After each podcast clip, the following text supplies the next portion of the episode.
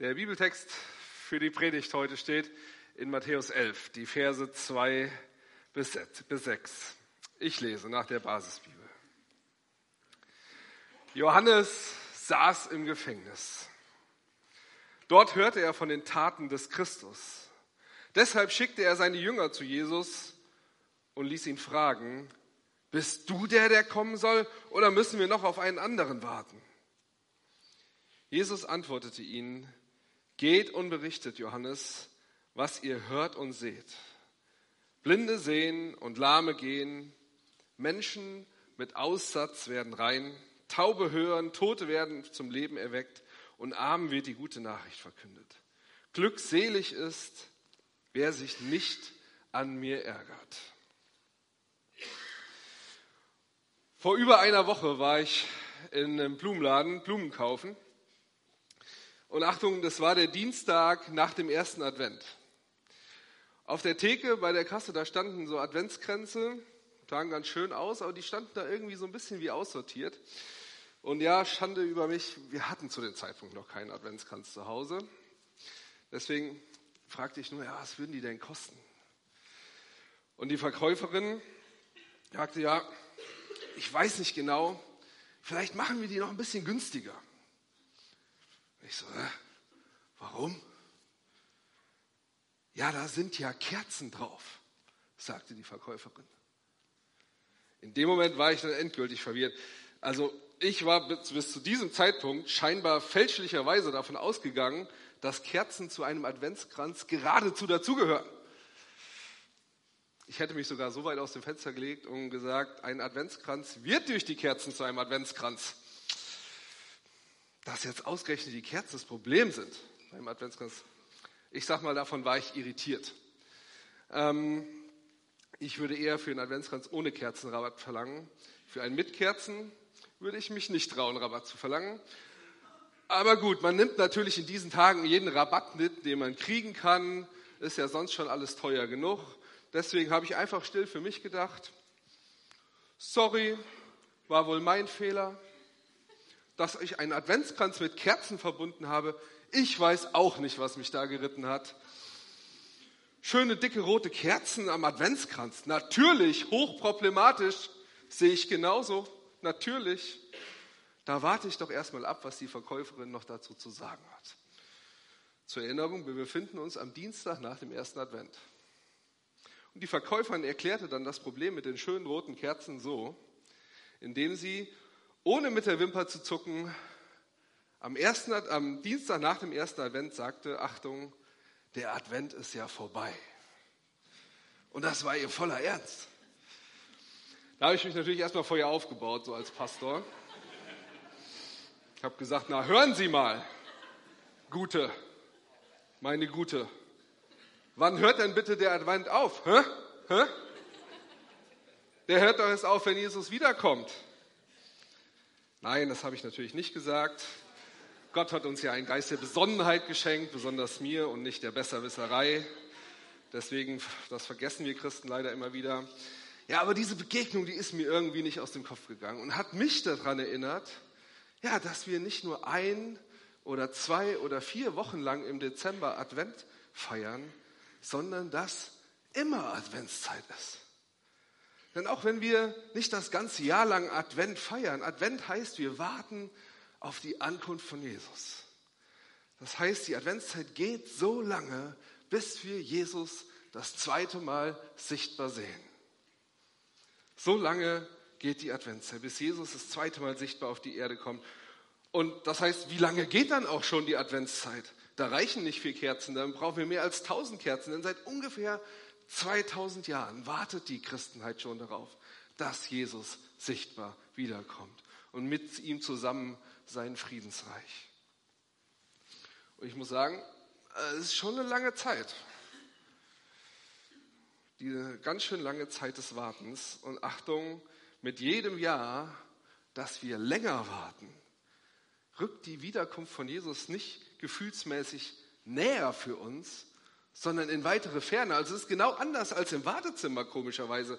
Da ist es ja so, umso länger wir warten, desto eher denken wir, ja, gleich ist es soweit, gleich bin ich dran. Aber umso länger wir auf Jesus warten, desto schwerer ist die Wiederkunft Jesu für uns vorstellbar. Wir denken, ach komm, ist doch Science Fiction, ob ich das erlebe. Denn diese lange Wartezeit, die ist mit Zweifeln für uns verbunden. Wir warten und zweifeln. Ich denke aber nicht, dass diese oberflächliche Frage, ja, wann ist es denn endlich soweit, dass Jesus kommt, dass die der Grund ist, warum wir zweifeln. So als ob wir so gespannt darauf warten würden, ja, ah, wann ist denn Jesus endlich wieder da? Ja, ich bin ja so gespannt. Dafür haben wir unser Leben ja viel zu lieb. Ich denke, es sind tiefere Fragen, die damit zusammenhängen, die uns ins Zweifeln bringen. Zum Beispiel, wenn Jesus doch sein Friedensreich bauen will, warum ist dann so wenig von seinem Frieden zu sehen? Warum gibt es so viel Leid in dieser Welt und auch in seiner Gemeinde? Wir kriegen es einfach nicht zusammen. Jesus, Gottes Sohn, der Frieden auf die Welt bringt oder bringen soll und trotzdem immer noch Krieg, Leid und Unglück. In Israel, da scheint das ja eine Endlosschleife von Hass und Gewalt zu sein. Und in der Ukraine ist der Krieg festgefahren. In beiden Fällen fragt man sich nur, wie viele Menschen müssen noch sterben? Und dann die vielen Kriege, über die bei uns gar nicht berichtet wird. Wie passt das zusammen? Ein liebender Gott, und so viele schlimme Dinge, die passieren. Deswegen fragen wir uns, wann wird dieser Jesus und sein neues Reich kommen? Hinter dieser Frage stehen also tiefe Zweifel. Hat sich seit dem ersten Weihnachten überhaupt was auf dieser Welt verändert? Wie viele Adventskerzen müssen wir noch anzünden, damit sich endlich was tut? Dann können wir die Kerzen ja doch vom Adventskranz weglassen, wenn das nichts bringt. Wir warten und zweifeln und wir tragen diese tiefe Sehnsucht in uns, dass Gott, wenn er doch ein liebender Gott ist, doch endlich diese Welt zum Guten verändert. Auch in unserem Bibelwort begegnet uns diese Sehnsucht, auch das Warten und Zweifeln. Es ist die Rede von Johannes dem Täufer. Er sitzt im Gefängnis und dort im Gefängnis wartet er auf die Ankunft des Messias. Für ihn ist da quasi auch Adventszeit gerade. Er wartet, dass der Messias endgültig gewaltig auftritt und durchgreift. Mit vielem konnte Johannes der Täufer im Gefängnis ja gut leben. Das kärgliche Essen, das war für ihn kein Problem. Es war wahrscheinlich sogar besser als die Heuschrecken, die er vorgegessen hatte. Das harte Lager, das hat ihm auch nichts ausgemacht, das kannte er auch. Aber diese Warterei, auf einmal hat er so viel Zeit zum Grübeln. Da kommen Fragen, da kommen Zweifel. Und sie werden immer lauter, bis sie alles übertönen. Und am tiefsten bohrt sich bei Johannes dem Täufer die Frage ins Herz, war alles umsonst? 30 Jahre seines Lebens für nichts und wieder nichts? Er hat auf so vieles verzichtet, um Vorbote für den großen Messias zu sein. Von Geburt an, ja sogar schon früher, war er auf diese besondere Aufgabe vorbereitet worden. Aber war das alles nur ein Traum, der jetzt zerplatzt wie eine Seifenblase? Jetzt im Gefängnis droht ihm irgendwie alles in den Fingern zu zerrinnen. Denn alles, wirklich alles hatte er für das Reich Gottes gegeben. Er hatte den Messias seit langem mit großen Worten angekündigt. Und ja, die Leute hatten auf ihn gehört, sie waren zu ihm gekommen. Aber jetzt kommt das Reich Gottes nicht so, wie er es geglaubt und verkündigt hat. Dieser Jesus ist zwar unterwegs im Land, ja, und er hat ihn sogar getauft. Aber so richtig viel verändert sich gar nicht an den Verhältnissen. Dieser Jesus handelt so anders, wie Johannes es erwartet hat. Ja, wann tritt denn der Messias endlich seine richtige Aufgabe an? Wann greift er denn durch? Wann sorgt er denn mal für Ordnung und baut sein Reich? Wo bleibt das Gewaltige, von dem der Prophet Jesaja spricht? Die Jünger von Johannes, Johannes hatte selber auch Jünger, sie berichten ihm immer wieder von Jesus. Jesus predigt. Okay. Jesus lädt auch zur Umkehr ein. Okay. Jesus macht Kranke gesund. Ja und? Und? Ja, ist das denn schon alles? Für einen, der von Jesus den Weltenumschwung erwartet, ist das viel zu wenig. Denn wo bleibt die Wende? Wo bleibt das Gericht Gottes? Wo bleibt die Gerechtigkeit? Auch für Johannes im Gefängnis. Wann bitte tut sich endlich das Schloss von seiner Zellentür auf? Wann macht der Messias endlich die Türen hoch und die Tore weit? Und so ist es eine einsame und trübe Adventszeit für Johannes, in der er wartet und zweifelt. Ist Jesus doch nicht der Messias? Hat er Johannes falsche Dinge gepredigt? Schließlich werden die Fragen und Zweifel so laut, dass er sie nicht mehr für sich behalten kann. Als ihn wieder mal einer seiner Jünger besucht, beauftragt er ihn, sucht Jesus und fragt ihn, bist du es, der da kommen soll? Oder müssen wir auf einen anderen warten? Ich brauche eine Antwort. Liebe Gemeinde, liebe Freundinnen und Freunde, das ist auch unsere Frage im Advent. Vielleicht merken wir, wie nah Johannes uns ist in unserem Warten und Zweifeln. Er kommt uns nah auch in unserer Sehnsucht, die wir angesichts der Kriege in dieser Welt haben, dass das Reich Gottes doch bitte kommen soll und endlich den Frieden auf die Erde bringen soll. Wir haben es eben auch so ähnlich gesungen in den Liedern übrigens. Stattdessen dieses sinnlose Morden auf allen Seiten, das kein Ende findet. Jesus, bist du es, der da kommen soll? Oder müssen wir auf einen anderen warten? Und warum ist in der Gemeinde Jesu so wenig zu sehen von seinem Ruhm und von seiner Herrlichkeit? Warum ist da so viel Unvollständiges und Unperfektes in seiner Gemeinde? Ich brauche mich ja nur selber anschauen. Wie soll denn seine Gemeinde dann sein Reich bauen hier auf der Erde? Warum scheinen Christen sogar eher auf dem Rückzug zu sein? Bist du es, der da kommen soll? Oder müssen wir auf einen anderen warten? Vielleicht sind es bei uns auch nicht die großen Fragen, die das große Ganze betreffen, sondern persönliche Fragen, wo wir zweifeln und auf eine Antwort warten. Zerbruch in der Familie oder eine Krankheit, die uns oder unsere Lieben nicht loslässt. Warum lässt Gott das zu? Ist diese Krankheit, ist diese Not stärker als er? Bist du es, der da kommt? Oder müssen wir auf einen anderen warten?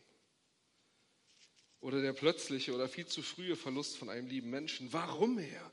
Ich verstehe nicht, wie du das zulassen konntest, dass ich jetzt alleine bin. Bist du es, der da kommt?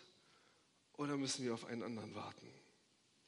Und der Zoff und der Stress und die Mühe am Arbeitsplatz oder der fehlende Arbeitsplatz. Wieso, Herr? Immer mehr Arbeitsbelastung, immer alles schneller, mehr Anforderungen. Also bitte, das sieht für mich nicht danach aus, als ob alles besser werden würde auf dieser Welt.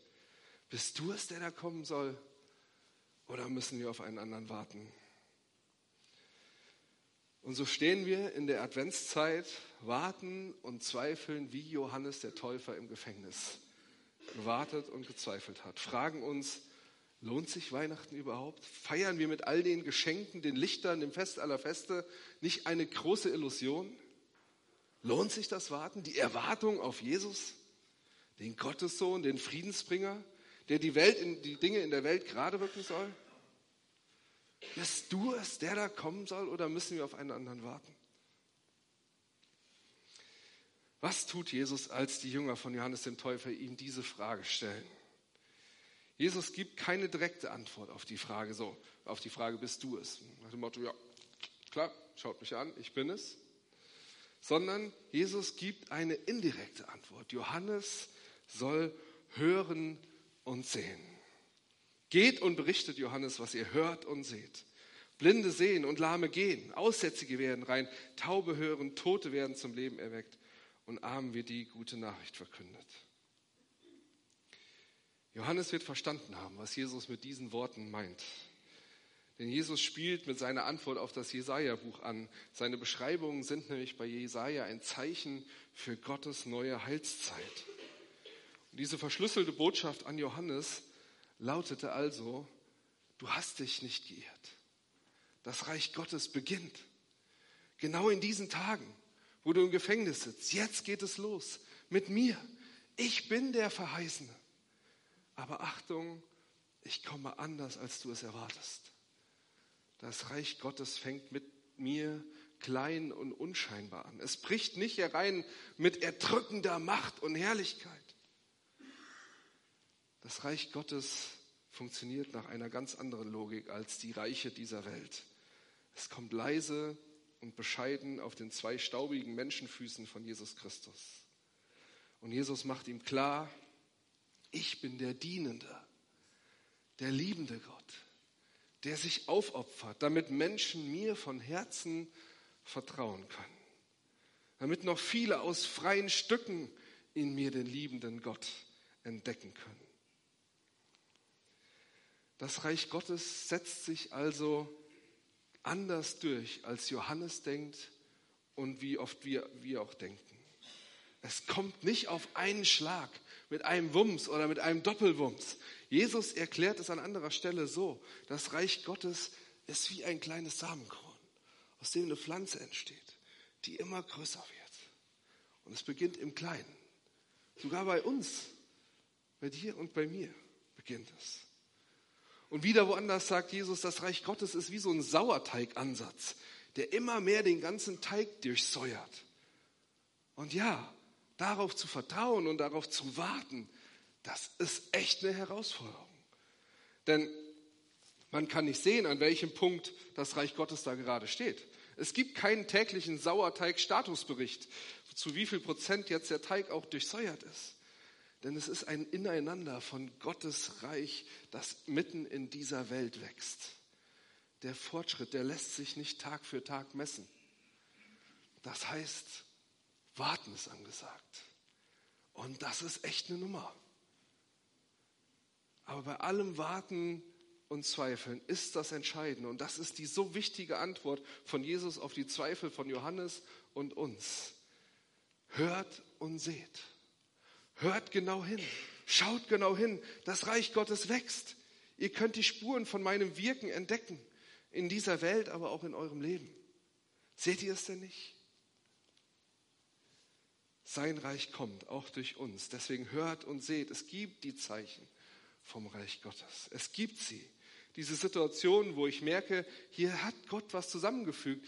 Hier hat Gott die Finger im Spiel gehabt, hat mich geführt, obwohl ich vielleicht Gott gar nicht explizit darum gebeten habe. Aber der Vater im Himmel wusste, was ich brauche und hat eingegriffen.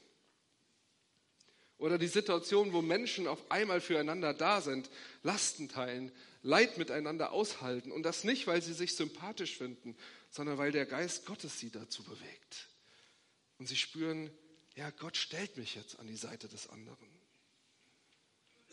Oder Christen, die verfolgt werden und trotzdem am Glauben festhalten und sogar Freude ausstrahlen da merken wir, es gibt Spuren vom Reich Gottes. Und sind die Spuren noch so klein, sie zeigen, das Reich Gottes beginnt. Ich weiß, trotzdem, bei allem, was in der Welt passiert, daraus zu glauben und darauf zu warten, auch in der Adventszeit dieses Jahr wieder, das ist echt eine Herausforderung. Denn jetzt Achtung, und das ist wirklich wichtig, die Spuren Gottes in der Welt beantworten ja nicht alle unsere Fragen und sie entkräften auch nicht annähernd alle unsere Zweifel. Aber sie weisen uns darauf hin, dass da noch mehr ist. Dass da noch mehr ist als nur Chaos. Dass da noch mehr ist als dieses alles wird nur schlimmer. Nämlich, dass da ein Senfkorn am Keimen ist. Dass da Sauerteig ist, der sich ausbreitet. Dass auch wenn die Welt gerade so chaotisch und so voll Leid ist, dass es nicht heißt, dass Jesus diese Welt nicht zu einem guten Ziel führen kann und wird. Immer wieder können wir kleine Spuren und Zeichen entdecken, die uns daran erinnern. Und deswegen macht Jesus uns Mut. Schaut hin. Schaut, was geschieht. Denn ihr könnt sehen und hören, dass ich am Werk bin in dieser Welt. Auch wenn mein Reich anders kommt, als ihr es erwartet. Keine Macht und kein Fehler von euch hält es mir auf. Ihr könnt mir vertrauen. Die Antwort von Jesus endet dann mit einem merkwürdigen Satz. Glückselig, wer sich nicht an mir ärgert. Anders gesagt, glückselig, wer sich nicht an meinem Weg stört, der sich nicht davon irritieren lässt, dass ich Jesus nicht mit Herrlichkeit und Macht komme. Glückselig, wer mir trotzdem vertraut. Glückselig, wer nicht daran verzweifelt, dass mein Reich so anders tickt als alle irdischen Königreiche. Wie kann das gelingen? Wie können wir da hinkommen und nicht verzweifeln? Und erinnern wir uns nochmal dran am Anfang, was ich gesagt habe. Advent ist nicht nur noch eine Woche jetzt dieses Jahr. Adventszeit ist so lange, bis wir Jesus, bis Jesus das zweite Mal sichtbar kommt. Wie können wir in dieser Zeit des Wartens davor bewahrt bleiben, dass unsere Zweifel und Fragen in Wut und Ärger gegen Gott umschlagen und wir uns vielleicht sogar von Gott abwenden. Ich glaube, dafür ist die Frage wichtig, wen erwarten wir? Wen erwartest du? Erwarte ich wie Johannes in Jesus den starken Mann, der den großen Umbruch bringt, der die Dinge wieder gerade rückt? Wo korrigiert Jesus vielleicht heute Morgen unsere Erwartungen? Genau das tut Jesus ja bei Johannes. Er korrigiert seine selbstgemachten Erwartungen von dem Messias. Und vielleicht ist es dran, dass auch unsere Erwartungen korrigiert werden, die wir an Jesus und auch vielleicht an seine Gemeinde und an uns selbst haben. Advent und Weihnachten zeigen uns ja, das Kind in der Krippe hat nicht mit Macht und Herrlichkeit den großen Umsturz gebracht, sondern Jesu Weg war und ist ein anderer, nämlich dass wir auf das Reich Gottes zugehen. Das ist das Ziel. Aber es ist noch, nicht, noch lange nicht so weit. Jesus, Gott hat ja mit Weihnachten nicht alles geändert. Er hat nicht alle Probleme auf dieser Welt mit einem Schlag gelöst. Und trotzdem beginnt was Neues. Etwas Einzigartiges mit Jesus Christus. Und es setzt sich stetig und unaufhaltsam fort bis heute. Und er gebraucht auch dich und mich dazu. Trotz allem Warten und Zweifeln, lasst uns also die Hoffnung nicht aufgeben, denn Jesus baut sein Reich. Er hat damit schon begonnen. Und ja, es ist kaum zu glauben, er baut es auch mit uns. Worauf wartest du? Wen erwartest du im Advent und wo korrigiert Jesus deine Erwartung? Die Frage, die will ich uns heute mitgeben. Ich glaube, es tut gut in der Adventszeit unsere Erwartungen zu überdenken und vielleicht von Jesus korrigieren zu lassen. Lasst uns hinschauen und entdecken, was Jesus schon mit uns, durch uns und natürlich auch durch andere hier in dieser Welt tut. Und auch wenn wir nicht wissen, wie lange wir da noch warten müssen, dass, ähm, auf sein Reich warten müssen, das er versprochen hat. Lasst uns heute am dritten Advent daran erinnern, dass sein Reich am Kommen ist. Und lasst uns nicht aufhören, hier und heute fröhlich und voller Hoffnung darauf zu warten und dafür zu leben. Gott segne uns dabei. Amen.